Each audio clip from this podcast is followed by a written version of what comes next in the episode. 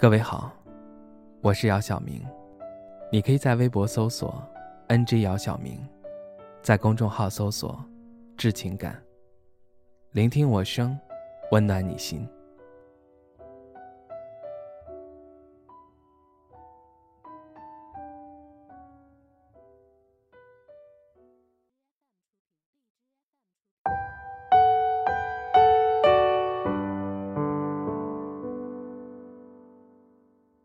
那晚，明宇和林薇视频通话。聊着聊着，林薇说自己过了正月十五要结婚了。刚才还笑容满面的明宇听到林薇这么说，突然愣住了，脸上也失去了笑容。林薇可能觉察到明宇的异样，问明宇：“你没事吧？”听到林薇这么问。明宇赶快努力的恢复脸上的笑容，对林薇说：“祝福你，一定要幸福。”视频通话结束后，明宇躺在沙发上，回想起跟林薇曾经的过往，喃喃自语道：“你终于嫁人了。”直到今天，明宇都没有忘记初次见林薇的场景。那是二零零九年的冬天。那天午后，部门经理向大家介绍刚入职的林薇。埋头工作的明宇抬头看到站在经理旁边、瘦小、面带笑容的林薇。当时正好阳光透过窗照在林薇脸上，明宇一下子就被这个姑娘吸引住了。明宇和林薇的相恋是那么自然，那么简单。他们之间没有太多的浪漫，也没有太多的情话。他们性格很像，都很温暖，互相照顾彼此。因为住得很近，他们喜欢晚饭后一起相约到附近的公园散步。当时他们日子过得清贫，但他们还是会省吃俭用，在月底的时候互相给对方买礼物。林薇送给明宇的第一份礼物是一箱牛奶。明宇送给林薇的第一份礼物是一副手套。礼物虽然简单，但在那个冬天显得格外温暖。后来，他们住到了一起。房子虽然只有二十多平米，但无论上午还是下午，阳光十分充足。周末，他们一起买菜。一起做饭。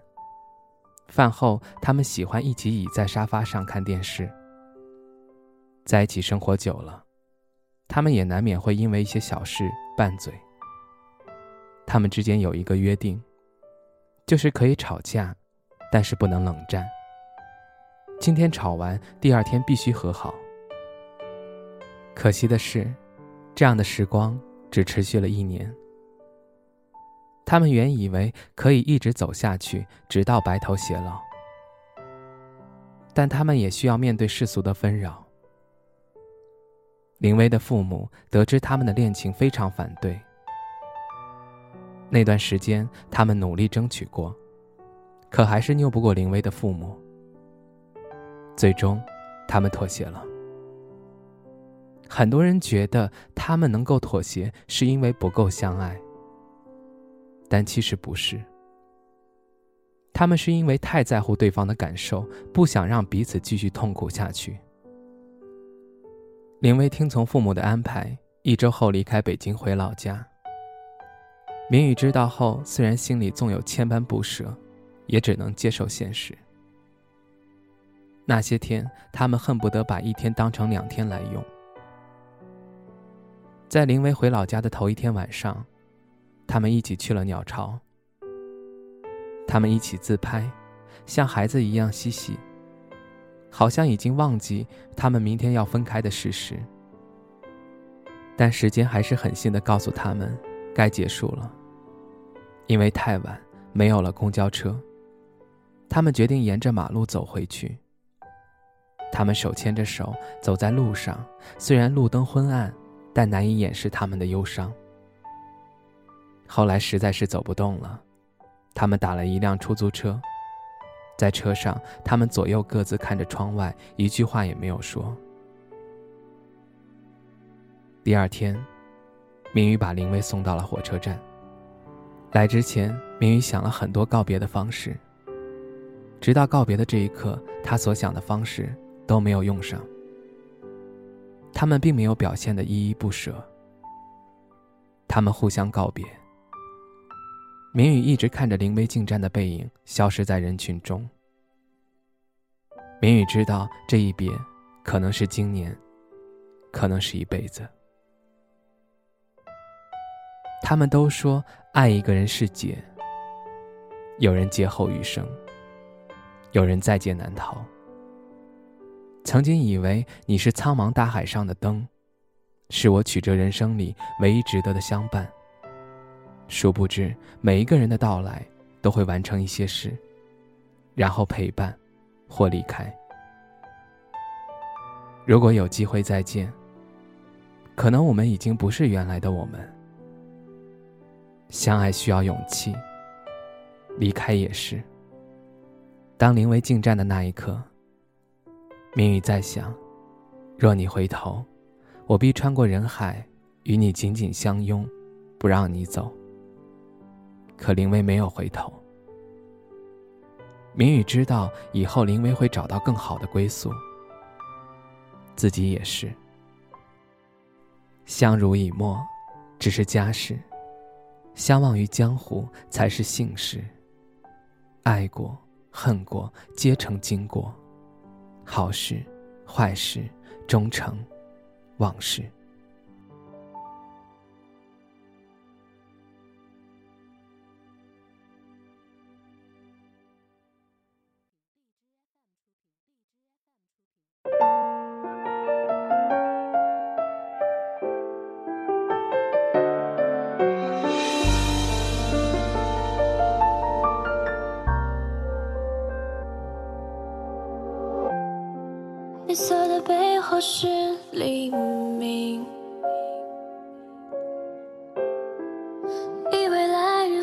所以别把梦吵醒。时间它继续飞行，下一站机场门外，拥抱你的背影。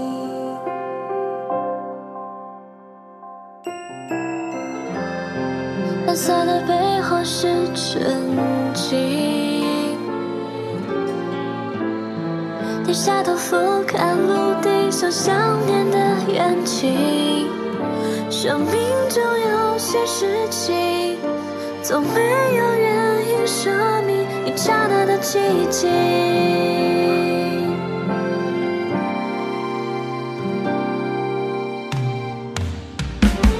如果云总是天空的一封信，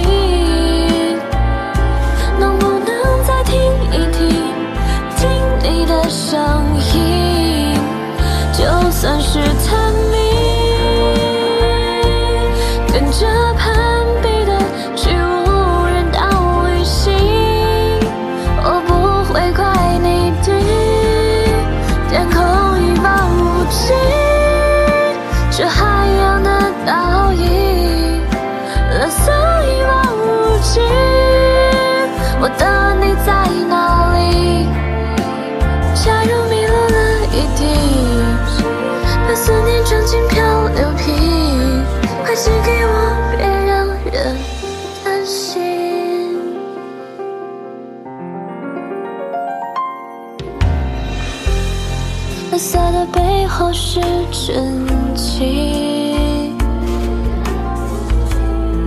低下头俯瞰陆地上想念的眼睛，生命中有些事情，从没有原因说明一刹那的寂静。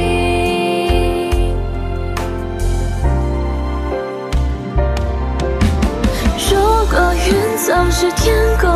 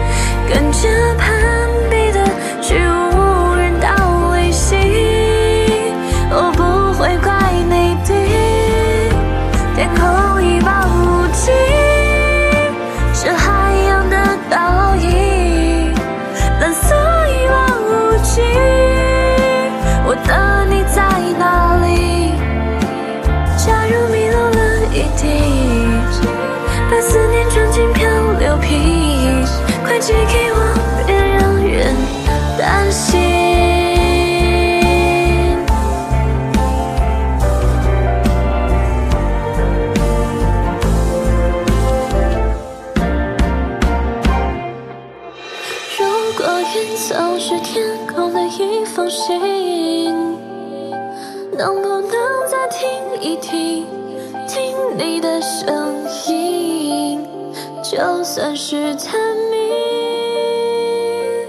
跟着攀比的去。